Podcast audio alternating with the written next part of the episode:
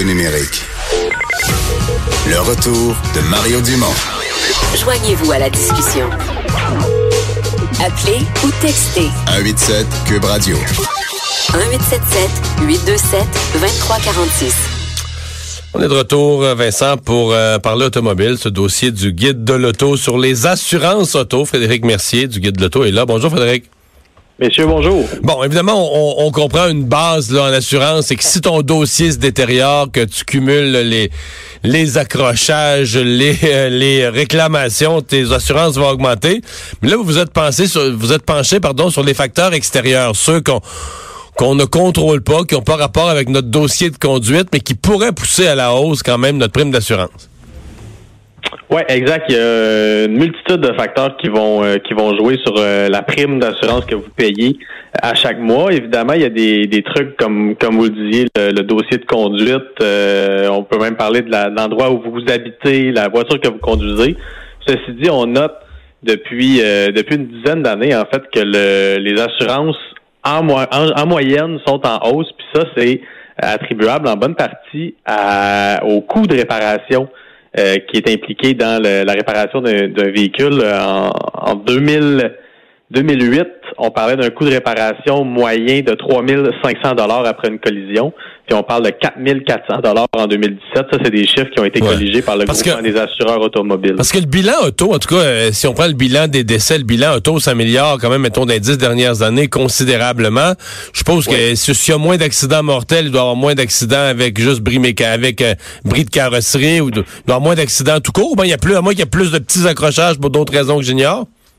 Non, il y a moins d'accrochage même. J'ai eu cette discussion-là avec un carrossier il y a un an ou deux qui m'expliquait que qu'avec toutes les technologies, les bon, les caméras de recul, mais aussi les senseurs qui sont sur les voitures maintenant, qui vont se mettre à biper dès qu'un objet approche, il y a moins de petits accrochages aussi.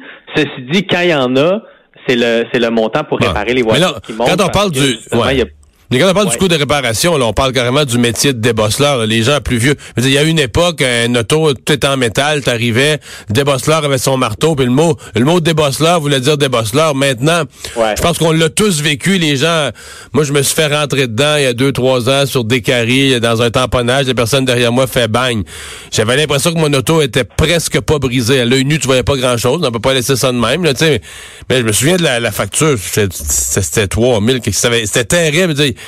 Parce que là, le, type m'explique, regardez, monsieur, l'oignon, on fait plus rien, on répare plus rien, là. On démange tout le morceau, puis on en met un œuf, puis c'est tout, là. Oui, parce qu'il y a des technologies d'intégrer, même dans un pare-choc, il y a des senseurs maintenant, fait qu'on peut plus juste débosser la, la entre guillemets, qu'un qu'un accident a créé.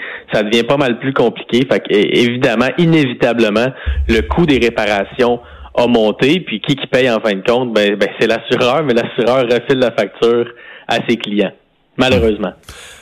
Comment on se protège? Comment on essaie de, contrôler son coût? Évidemment, il y a, bon, euh, son dossier de conduite, là, ça c'est une chose, mais sinon?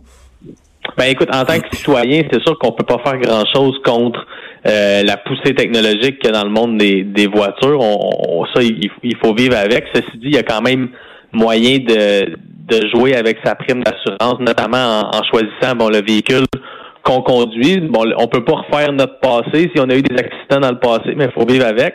Mais il y a des voitures qui sont euh, plus volées, par exemple, qui vont être pas mal plus chères à assurer. Fait avant d'acheter une voiture, appeler son assureur, même si la transaction n'est pas faite encore, puis s'informer sur le montant qui va être à payer avec cette voiture-là. Peut-être que ça va avoir euh, un rôle à jouer dans la décision que vous allez prendre euh, par la suite. Évidemment, il y a aussi l'utilisation que vous faites de votre voiture. Moins vous l'utilisez, moins ça va vous coûter cher d'assurance. Il y a toujours un, nombre de kilomètres qu'on déclare à son assureur euh, annuellement. Euh, puis un paquet même, ça peut même aller jusqu'à votre adresse. Je le disais tantôt, si vous habitez en ville, il y a de fortes chances que vous ayez à payer plus cher pour votre assurance que si vous habitez dans une zone qui est plus rurale.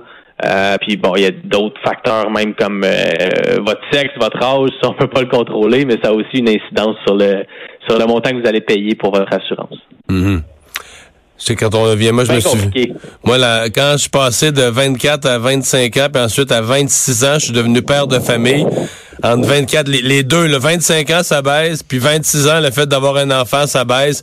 En deux ans, là, je pense que mes factures d'assurance auto avaient coupé de moitié. oui, mais surtout, quand on, parle souvent en tranche d'âge, puis à 25 ans, on, tombe dans, ou 26, là, on tombe dans une autre tranche d'âge qui est euh, pas mal moins à risque que les que les jeunes conducteurs, qui est encore la, tranche d'âge la, mm. la, plus à risque pour les assureurs et, de loin. On est mieux d'avoir des bazous jusqu'à un certain âge, finalement. Pour les gars, ça, dépend de vos finances. C'est, avoir des bazous, en fait, ça coûte moins cher d'assurance, mais ça coûte aussi vraiment moins, moins cher à réparer. C'est la beauté de la chose. Euh, mais les, technologies qui sont intégrées dans les voitures modernes ne sont, le sont pas pour rien. On le disait, ça peut permettre d'éviter des accidents ou des accrochages. Par contre, quand ça arrive, puis on s'entend que ça va malheureusement toujours arriver, ben là, c'est la facture à payer par les par les assureurs qui, qui monte beaucoup. Euh, un mot parlant de réparation sur, euh, vu la, nouvelle concernant les coussins gonflables, une enquête sur des coussins gonflables de 12 millions de voitures aux États-Unis, des coussins gonflables qui auraient des problèmes à l'ouverture, pouvant causer des dangers. Est-ce qu'on parle d'un éventuel rappel, euh, un autre rappel gigantesque aux États-Unis possible? Oui, on est dans les sujets joyeux hein, aujourd'hui. Ah oui. Oui, eh ben écoute, ça, c'est spécial parce qu'on a entendu beaucoup parler de coussins gonflables dans les dernières années. C'était quoi? Non, c'était euh, euh, Takata, le japonais? Takata, ouais. c'est ça. un manufacturier japonais qui, euh, qui, qui, fabriquait des coussins gonflables pour plusieurs compagnies automobiles qui a été forcé de, de faire faillite à cause des nombreux, nombreux, nombreux rappels qu'il y a eu, des, des problèmes, des défectuosités avec leurs coussins gonflables. Là, c'est le, le constructeur allemand ZF qui, est impliqué dans une enquête qui touche euh, environ 12,3 millions d'unités supplémentaires. Il y avait déjà une, enquête qui était ouverte. Puis on a en fait étendu l'enquête. Euh, ZF, c'est un fabricant allemand qui est reconnu beaucoup pour ses transmissions. Euh, mais il y a quelques années, a fait l'acquisition d'une autre compagnie qui s'appelle TRW. c'est cette compagnie-là qui est en charge en fait de, de fabriquer des coussins gonflables. puis il y a plusieurs, plusieurs modèles de plusieurs marques en fait qui sont touchées, des, des années modèles de 2010 à 2019.